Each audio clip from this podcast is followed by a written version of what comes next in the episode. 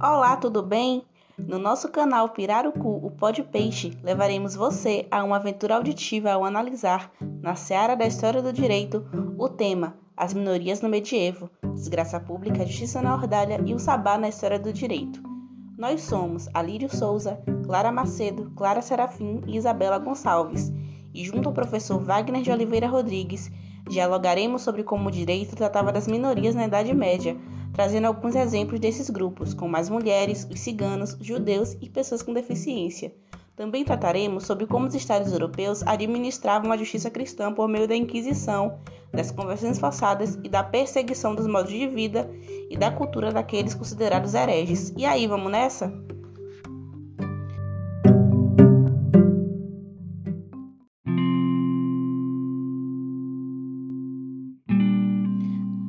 Hoje uma tendência a buscar narrativas dentro da história das figuras que até então tinham sido ignoradas ou pouco trabalhadas. Dentro dessa categoria, as minorias são um campo de extrema importância, que nos permite analisar como determinados grupos invisibilizados se encaixaram nos períodos da história. Hoje começaremos a falar de algumas minorias no período medieval e como eram tratadas pelo Estado e pelo direito. Jacques Legoff, no livro A Civilização do Ocidente Medieval, afirma que a sociedade medieval era composta pelo que ele chamou de um povo triplo: sacerdotes, guerreiros e camponeses. O bispo Aldaberon de Laon, em seu poema para o rei capetíngio Roberto o Piedoso, esclarece que a sociedade dos fiéis formam apenas um corpo, mas o Estado compõe-se de três. Legoff também traz um contraponto à visão tradicional, dizendo que, mesmo dentro dessa divisão, ainda há representado em suas categorias o conjunto apenas das camadas superiores, a classe clerical, a classe militar e a camada superior da classe trabalhadora. Uma minoria que monopoliza as funções de direção espiritual, política e econômica. A população em massa, que não está nessa elite, se submete e obedece. Essa organização era característica de uma sociedade com pouca mobilidade social, para a qual, na esmagadora maioria das vezes, o nascimento determinava o curso da vida da pessoa. A própria defesa e sacralização da divisão das três classes era uma forma de colocar a mesma como uma estrutura abençoada por Deus e inquestionável. Dentro dessa hierarquia, o indivíduo só existe quando estiver encaixado nessa comunidade engessada na família patriarcal, moldada por sua linhagem e subordinado às regras de conduta estabelecidas como únicas e corretas. É dentro dessa lógica que as minorias estavam inseridas, e essa perspectiva influenciou a forma como o Estado, o direito e a própria sociedade se relacionavam com esses grupos. A seguir, vamos falar um pouco de algumas minorias, a começar das mulheres.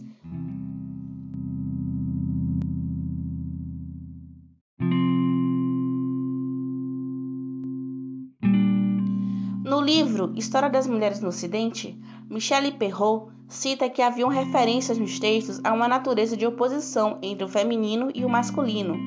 Mas a autora enfatiza que é preciso romper com o errôneo dualismo transigente de uma Idade Média puramente misógina e mulheres sempre passivas de seus destinos, ou a visão idealista de um período perfeitamente equilibrado, sem problemas ou perseguições.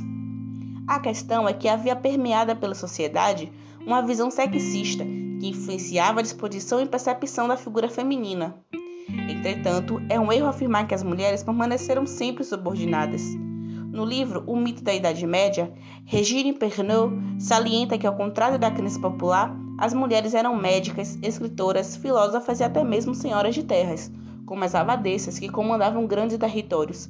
Algumas usavam báculo, como os bispos. Quanto às camponesas, Pernod afirma que chegavam a votar nas comunas e assembleias urbanas e rurais, e que nos atos notariais elas aparecem abrindo negócios, sem a obrigação de apresentar a autorização de um homem. Jacques Legoff pontua que no trabalho a camponesa é quase equivalente e até igual ao homem, não produtora, mas transformadora. No campo religioso, algumas participaram de movimentos heréticos, Outras entraram em ordens reconhecidas e escolheram uma vida dedicada ao divino, mesmo sem participar da vida eclesiástica.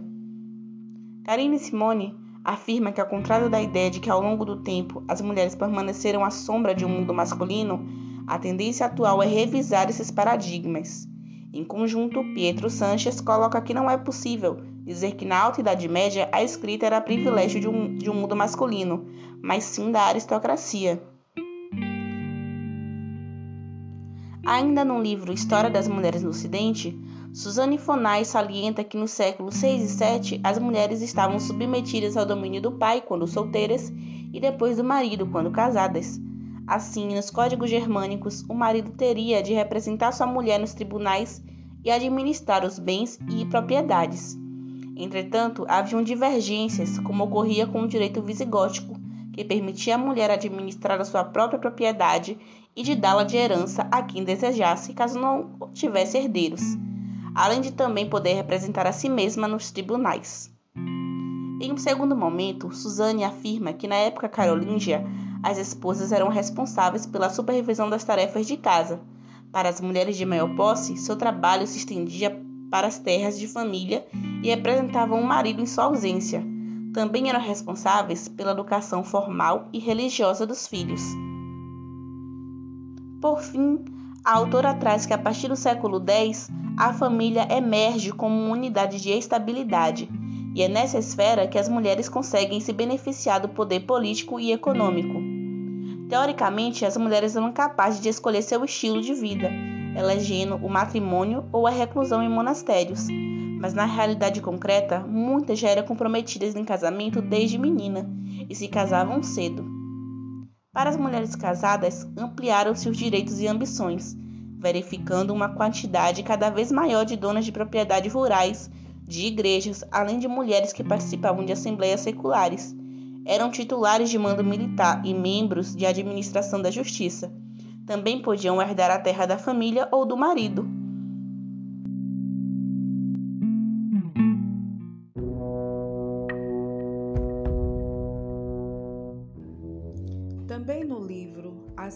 Civilização do Ocidente Medieval, Jacques Ligoff afirma que os clérigos desse período encontraram meios para utilizar dos livros considerados pagãos, em especial a cultura grego-romana e as ideias contidas neles, sempre subordinadas e ajustadas aos moldes do cristianismo.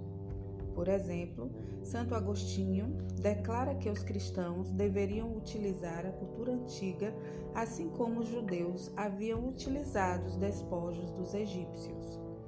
Entretanto, o autor sinaliza que essa prática favoreceu a deformação do pensamento desses autores, anacronismos e citações fora de contexto. A própria doutrina cristã, base de toda a cultura medieval, é alvo desse processo de terceirização dos textos, que ficam com sua interpretação vinculada aos clérigos e aos doutores da Igreja, e inacessíveis em sua íntegra para o povo. A reforma do século XVI terá a sensação de redescobrir esses textos e disseminá-los para a população. Mas o que ocorria com as práticas culturais e sociais que não podiam ser assimiladas ou transformadas para se encaixarem aos moldes? A perseguição e a destruição desse povo e cultura. No livro História Noturna, escrito por Carlos Gisburg, é apresentado um exemplo. De acordo com alguns relatos, Sabá ou Sábado das Bruxas é supostamente uma reunião daqueles que praticam bruxaria e outros ritos associados. O sabá europeu era identificado a partir de práticas como infanticídio, canibalismo, transmutação de pessoas em animais, voo de bruxas, abjuração de sacramentos cristãos, blasfêmias e orgias sexuais. Na Idade Média, os juízes, magistrados, inquisidores e religiosos centravam suas atenções no suposto pacto dos acusados com o demônio e em sua participação no sabá. Porém, de acordo com escritos sobre o sabá, a prática diabólica só aparecia nos depoimentos das vítimas quando a tortura era aplicada. Segundo Carolina Silva, em sua dissertação de mestrado, intitulada como O Sabá do Sertão, Feiticeiras, Demônios e Jesuítas no Piauí Colonial, a caça às bruxas na Europa não poderia ter ocorrido sem o respaldo político e judicial das elites governantes, que incorporaram em seus sistemas todas essas crenças demonológicas, entendidas sob a forma de uma grande conspiração de bruxas, reunidas em grandes assembleias contra a civilização cristã. Ainda segundo a autora, a bruxaria foi definida como um crime secular que representara um perigo social contra Deus e contra o Estado. Portanto, o poder civil encarou como um dever político exterminar as bruxas e cooperar plenamente com a Igreja nesse processo, aumentando dessa forma a dimensão da opressão. Outro escrito interessante foi o Maleus Maleficarum. Embora seja importante salientar que este foi publicado já no início da Idade Moderna e mostra como as práticas antigas e visão de mundo são simplesmente ainda presentes após o fim da Idade Média. Esse era um manual que existia em forma de diálogo e indicava por meio de perguntas e respostas como deveria ser o roteiro do processo que seguiriam inquisidores, juízes e magistrados. O objetivo era demonstrar como deveriam ser os interrogatórios e os julgamentos, e como interpretar os sinais de culpa dos réus, procedendo em uma visão misógina e caricata da mulher, como também incentivando torturas cruéis. Segundo o historiador Brian Livesey, o Maleus foi o primeiro tratado que divulgou amplamente os conceitos de bruxaria e como proceder nesses casos. Esses tipos de escritos forneciam dicas e condutas aos padres para fugir das tentações femininas nos confessionários. Sugeria que as mulheres mantivessem o rosto coberto com um véu não transparente e que os padres com menos de 30 anos não confessassem as mulheres. O manual também instruía os religiosos a jamais reconhecer o erro do marido perante a sua esposa e defender sempre a religião dos homens. A melhor forma de conseguir a condenação dos acusados era através das confissões e era essencial para os juízes e para todos os homens do poder levar os heréticos a confessar seu crime, pois a confissão justificava o processo. Assim, as acusações, em sua maioria arbitrárias, não geravam confissões espontâneas do que os juízes realmente desejavam ouvir. Então, o uso da tortura era a solução encontrada para sua obtenção. Os juristas, por sua vez, também deram sua contribuição para reforçar a inferioridade legal do sexo feminino utilizando como sustentação teórica as leis do direito romano.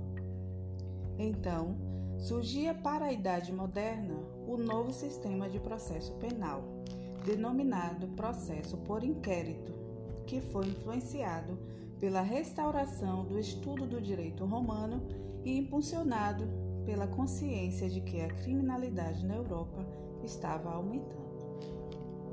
Pelo direito oficial, existiam regras de condução das torturas que dependiam da gravidade do crime e também regras para impedir confissões forjadas. As perguntas não deveriam induzir a vítima a respostas determinadas.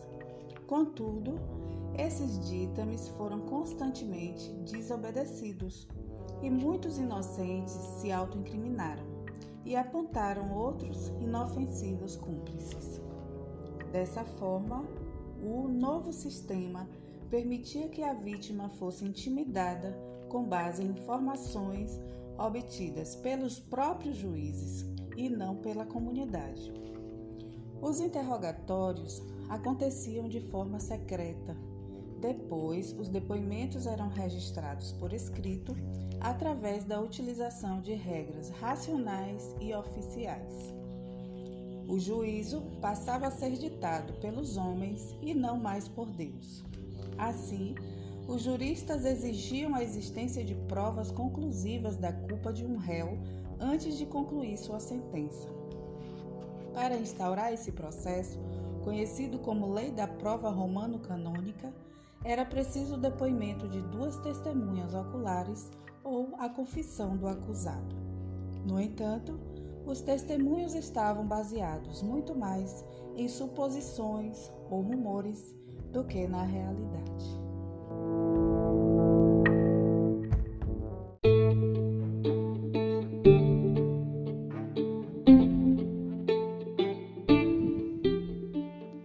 Já os ciganos, segundo Isabel Fonseca, no livro Enterre-me em Pé, A Longa Viagem dos Ciganos, o primeiro documento escrito que os menciona é um contrato de compra e venda do século X. Mais tarde, muitos relatam sobre os Atsiganoi, povo itinerante de adivinhos e ventrílocos. Os ciganos se apresentavam como nômades e liam a sorte, duas boas profissões numa época de grande superstição, afirma a autora. Segundo Nemeth, historicamente, os ciganos lidavam com três ramos de ocupação que não eram bem analisados na Idade Média.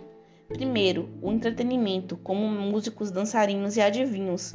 Segundo, da morte, como açougueiros. E terceiro, da sujeira, como ferreiros. Lendas como a de que o ferreiro que fez os pregos colocados em Jesus na cruz era cigano se difundiram, e com elas a crença de que Jesus amaldiçoou todos os ciganos com uma vida de nômade. O próprio nomadismo era demonizado.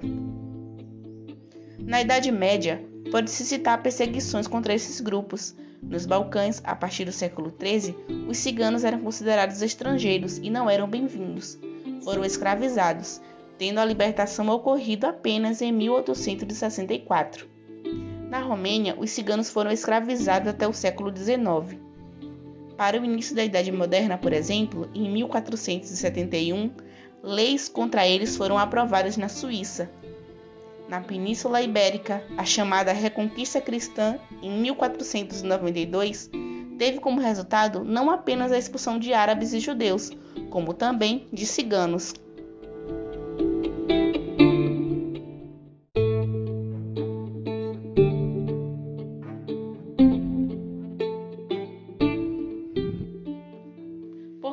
judeus, o maior problema com eles ocorreu com os europeus, havendo imagem negativa a culpar estes pela morte de Jesus, colocando os judeus como traidores sem confiança, além da crença de uma suposta conspiração contra o cristianismo.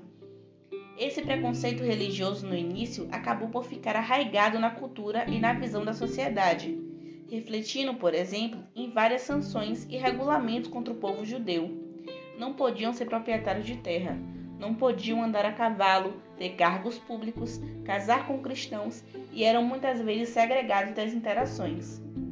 Em algumas cidades obedientes ao Quarto Concílio de Latrão, de 1215, exigiram que estes andassem nas ruas com uma rodela amarela, que era a cor da traição, usassem chapéus cônicos ou com o símbolo da estrela de Davi no braço ou na lapela dos casacos. Isto explica o motivo de muitos deles aceitarem serem convertidos ao cristianismo quando havia intensa luta política. Ainda assim, era permitido que praticassem sua fé. Se estabeleceram principalmente nos centros urbanos, onde eram pequenos comerciantes, alfaiates, sapateiros, ouvires e uma pequena parte de banqueiros que ofereciam empréstimos. A maior força antijudaica foi durante as cruzadas contra os infiéis. No exterior, o inimigo era o islamismo. Internamente, eram os judeus. Seus bairros foram atacados e saqueados por desordeiros. Também foram adotadas políticas de expulsão.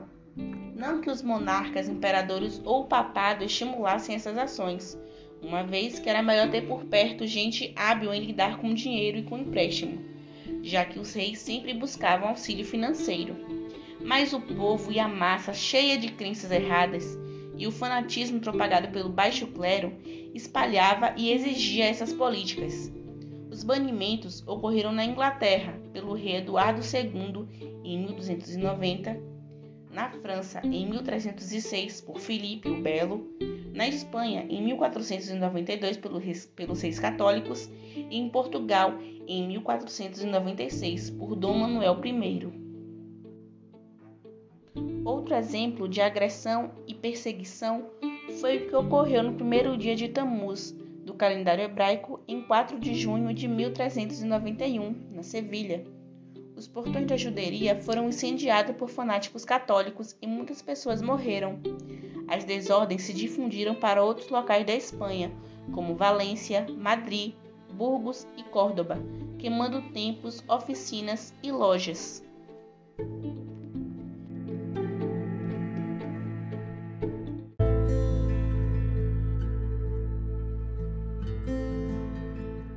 Já as pessoas com deficiência, no livro Epopeia Ignorada, a história da pessoa deficiente no mundo de ontem e de hoje, Otto Marques da Silva salienta que sempre existiram na história pessoas com deficiência, o que pode parecer óbvio, mas é muitas vezes ignorado quando tratamos da história. O autor afirma que as pessoas com deficiência, no geral, receberam dois tipos de tratamento na Idade Antiga e Medieval a rejeição e eliminação ou a proteção assistencialista e piedosa relacionada à caridade. Otto cita que com o advento do cristianismo, houve uma mudança na forma pela qual as pessoas com deficiência eram vistas e tratadas pela sociedade. Entretanto, é necessário compreender que não foi uma mudança linear e homogênea. Essa transformação foi resultado da própria doutrina cristã, que foi sendo difundida dentro do Império Romano, o autor chama a atenção para o lamentável estado moral da sociedade romana, principalmente da elite, que não tinha nenhuma preocupação com a proliferação de doenças e o crescimento da pobreza e miséria para a maior parte da população. Assim, possibilitou emergir na vida e no imaginário de uma população marginalizada e desfavorecida, dentre eles os deficientes, o conteúdo da doutrina cristã. O autor afirma que a influência cristã e seus princípios de caridade e amor ao próximo contribuíram, em particular, a partir do século IV, para a criação de hospitais voltados para o atendimento desses grupos.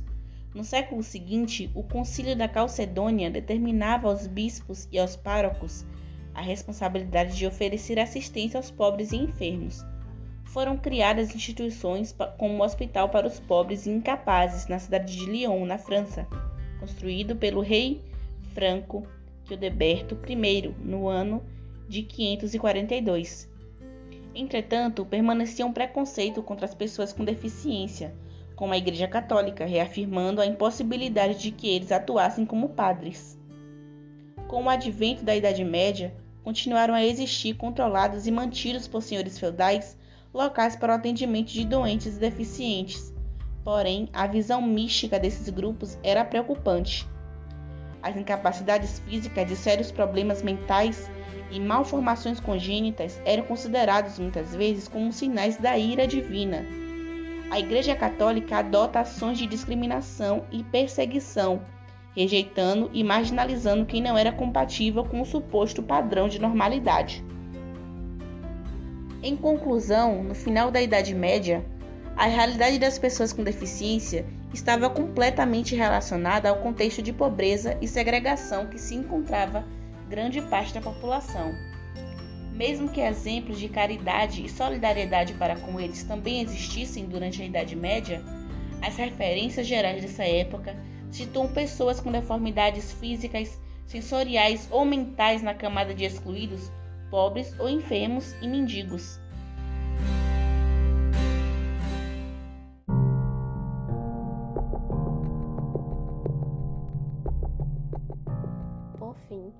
Falaremos sobre a atuação da Inquisição nas conversões forçadas e perseguição das culturas e modos de vida daqueles considerados hereges.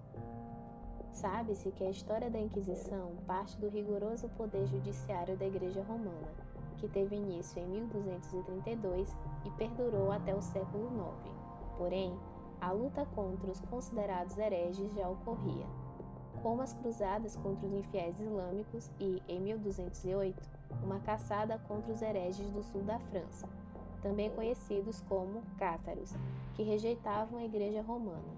Num período em que o poder clerical confundia-se com o poder real, não é de se assustar que as sentenças promulgadas durante a ação da Inquisição fossem vereditos de penas arbitrárias e desumanas, tendo a extrema impiedade como característica mais lembrada. Isso porque essa instituição medieval tinha a noção de que o crime era como um pecado, o qual deveria ser banido em sua totalidade.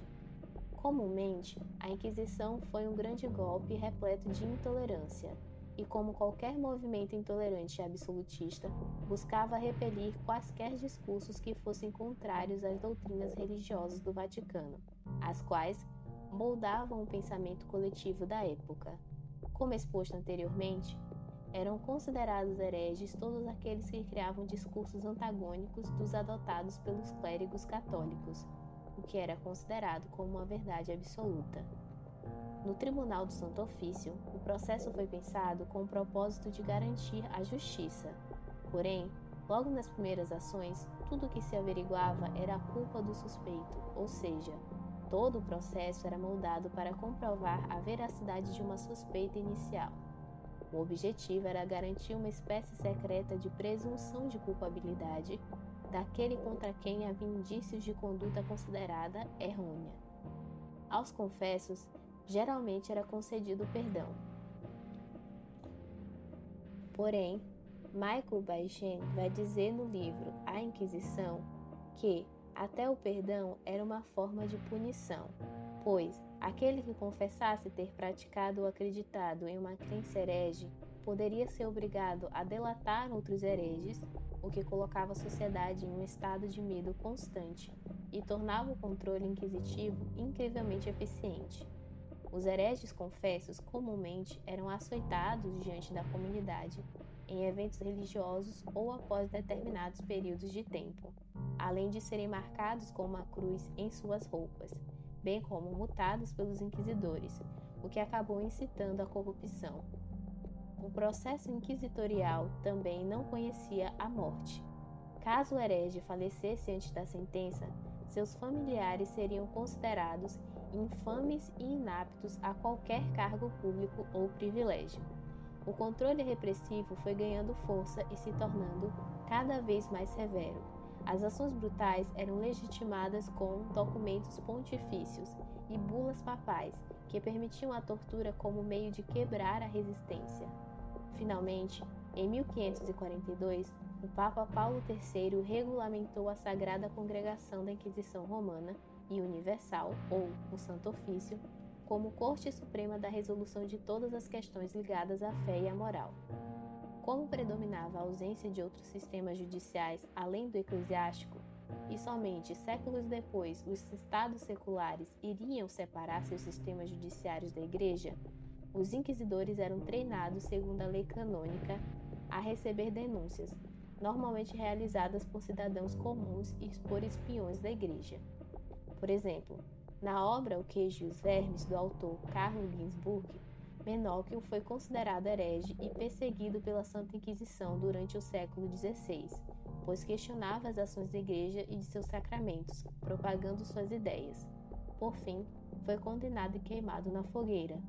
Outro ponto interessante, retratado na obra de Ginsburg, é que o inquérito já era iniciado com a desconfiança quanto ao caráter do acusado e com certa presunção da sua culpa, o que muitas vezes influenciava o comportamento dos inquisidores. Dessa forma, as acusações eram usadas como vingança pessoal, até mesmo por autoridades da Igreja, que buscavam manter seu poder e perseguir opositores.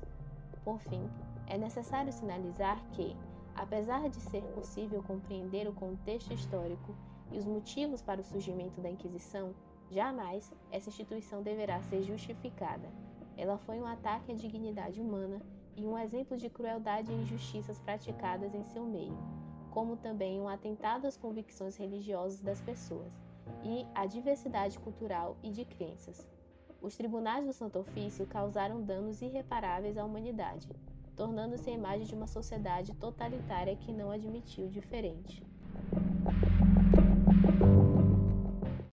Esse produto da disciplina de História e Direito foi realizado pelo grupo de discentes do segundo semestre do turno matutino no curso de Direito da Universidade Estadual de Santa Cruz e sob a orientação do professor Wagner de Oliveira Rodrigues.